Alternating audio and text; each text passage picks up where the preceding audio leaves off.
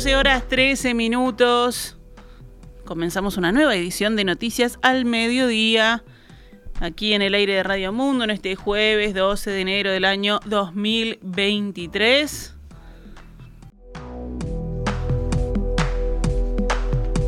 Vamos con la información.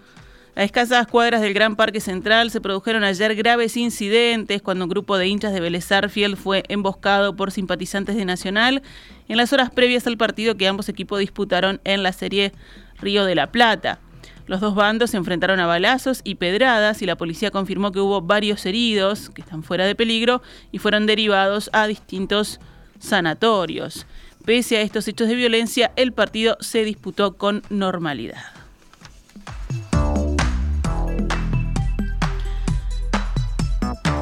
Si hablamos del déficit hídrico, la coordinadora de productores de leche reclamó al gobierno medidas de apoyo urgentes ante la sequía que vive el país. El dirigente Justino Zavala señaló en rueda de prensa que la principal reivindicación es la prórroga del vencimiento de los créditos agropecuarios con el Banco República.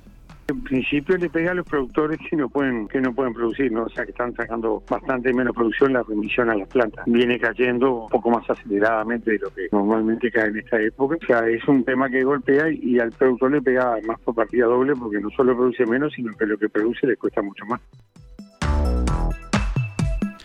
La gremial tiene pautado para la semana que viene un encuentro con representantes del Ministerio de Ganadería, la intención de los productores es obtener oxígeno en tiempo y en dinero, dado que intuyen que su situación se tornará más compleja en el otoño y en el invierno. Los tamberos también pedirán que se extienda la emergencia agropecuaria más allá del 24 de enero, una medida que para el Ministerio es casi un hecho. Al respecto, el senador nacionalista Sebastián da Silva pidió a los productores no entrar en pánico señaló que el decreto de postergación del pago del cuatrimestre de aportes patronales ante el Banco de Previsión Social está redactado y será firmado en las próximas horas por el Consejo de Ministros, por lo que tendrá vigencia antes de que lleguen los vencimientos. Seguimos en tema, la escasez de agua ha derivado en que en Artigas haya comenzado a morir ganado vacuno. Juan José Senatore, delegado de la Federación Rural ante el Ministerio de Ganadería, dijo en declaraciones a El Observador que las muertes se dieron en animales de 1 y 2 años que están cambiando los dientes y por eso no pueden agarrar el escaso pasto que hay. Según señaló, hasta ahora el número de animales muertos por esta causa es bajo, pero la situación preocupa, no solo porque falta forraje, sino también porque hay muy poca agua en los tajamares y porque ya se están empezando a ver vacunos flacos y muy débiles. El déficit hídrico lleva a que hoy los arroceros estén usando el 20% más de agua para el riego que lo que habían previsto al inicio de la zafra, en la que se sembraron 160.000 hectáreas. El presidente de la Asociación de Cultivadores de Arroz, Alfredo Lago, explicó al observador que tradicionalmente se utilizan 12 millones de litros de agua por hectárea, la mitad a través de represas y el resto por bombeos de cauces de ríos o lagunas. El dirigente sostuvo que la situación es compleja y que si sigue sin llover, se volverá crítica en los próximos 20 días.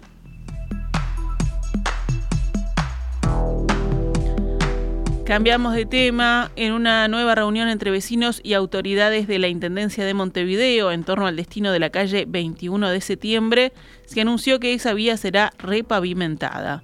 Además, se confirmó que en Solano Antuña quedarán los tres semáforos anunciados el año pasado, en las intersecciones con José Yauri, Juan Benito Blanco y Sarmiento, y se prohibirá el estacionamiento en una de las aceras. El encuentro celebrado ayer había sido pedido por la alcaldesa del municipio CH, Matilde Antía, y tenía el objetivo de actualizar la información disponible sobre las intervenciones que la Intendencia proyecta para la zona, luego que el proyecto para flechar la calle 21 de septiembre fuera puesto en pausa ante reclamos de comerciantes y vecinos. La comuna sigue estudiando los cambios y en esta oportunidad no hizo una presentación.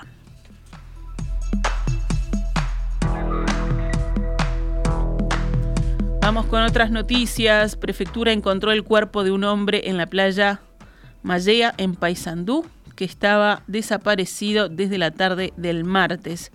Según informó en un comunicado de prensa, el hombre intentó buscar un remo que se había caído al agua mientras pescaba. El cuerpo fue encontrado en las aguas del río Uruguay ayer miércoles. Según consignó Telenoche, una mujer declaró ante la policía que estaba pescando con la víctima, amigo de ella, quien no tenía chaleco salvavidas. El fiscal del caso, la fiscal del caso, Estela Long, dispuso el pase con policía científica para realizar un registro fotográfico y autopsia. Sobre la madrugada de hoy, un joven de 28 años fue asesinado de un disparo en Paso de la Arena, hecho por el que se detuvo a otro hombre de 56 años. Pasadas las 020 ingresó un llamado al servicio de emergencias 911 que alertaba de disparos en el cruce de la ruta 1 y Camino Flores y de un hombre caído en la vía pública. En respuesta se enviaron móviles al lugar. En paralelo, un equipo que patrullaba por la zona informó que encontró un hombre herido de arma de fuego. Según información policial difundida por el Ministerio del Interior, se trataba de un hombre de 28 años, poseedor de antecedentes penales por receptación y conducción de vehículos sin autorización. El joven solicitó emergencia médica a los oficiales y alrededor de la una de la madrugada se constató su fallecimiento. Así, el trabajo de la Jefatura de Policía de Montevideo logró la detención de un hombre de 56 años, carente de antecedentes, y se incautó un revólver calibre 32. El agresor se encuentra a disposición de Fiscalía.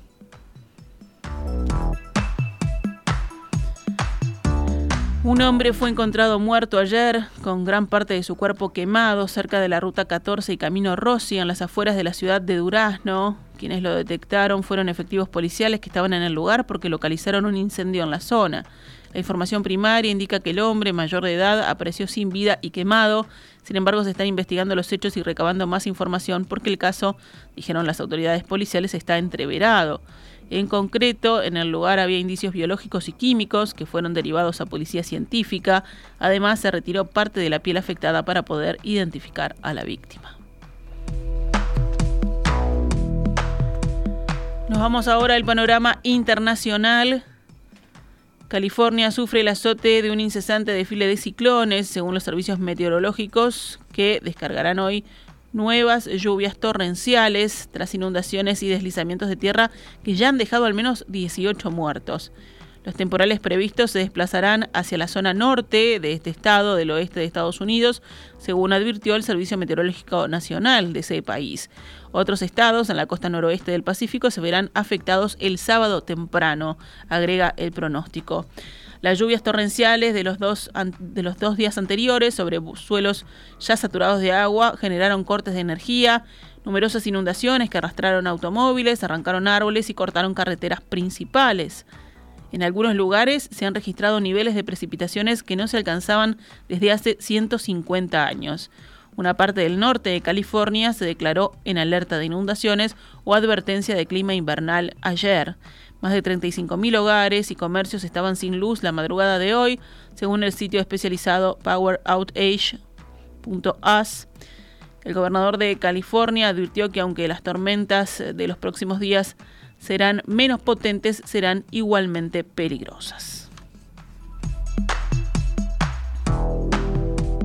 La Organización Mundial de la Salud advirtió contra el uso de dos jarabes para la tos fabricados en India, considerados como responsables de la muerte de al menos 20 niños en Uzbekistán. Según la OMS, los jarabes fabricados por la empresa india Marion Biotech son de menor calidad y la empresa no ha proporcionado garantías de seguridad ni de calidad. La alerta emitida ayer después llega después de que las autoridades uzbecas anunciaran el mes pasado la muerte de al menos 20 niños que habían ingerido el jarabe llamado Doc 1 Max fabricado por esta empresa india. El Ministerio de Salud de India suspendió la producción de la empresa y Uzbekistán prohibió la importación y venta del Doc 1 Max.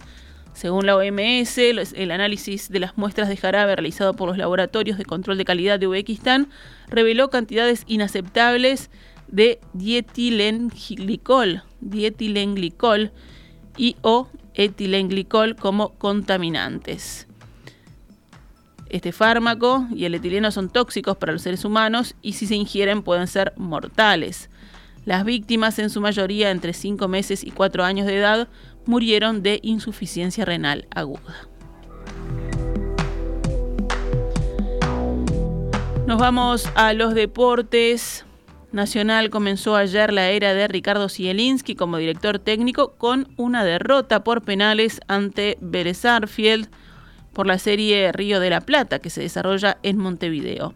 El partido se disputó en el Gran Parque Central y finalizó 0 a 0 por lo que hubo que definir el ganador mediante tiros penales. Allí Vélez se impuso 3 a 1. Por el mismo torneo, Peñarol debutará hoy ante Estudiantes de La Plata en el campeón de siglo. Será el primer encuentro de los carboneros en este año, 2023, y también el primero bajo la dirección técnica de Alfredo Arias.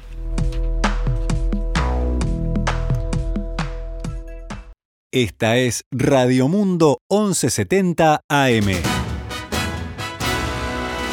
¡Viva la radio!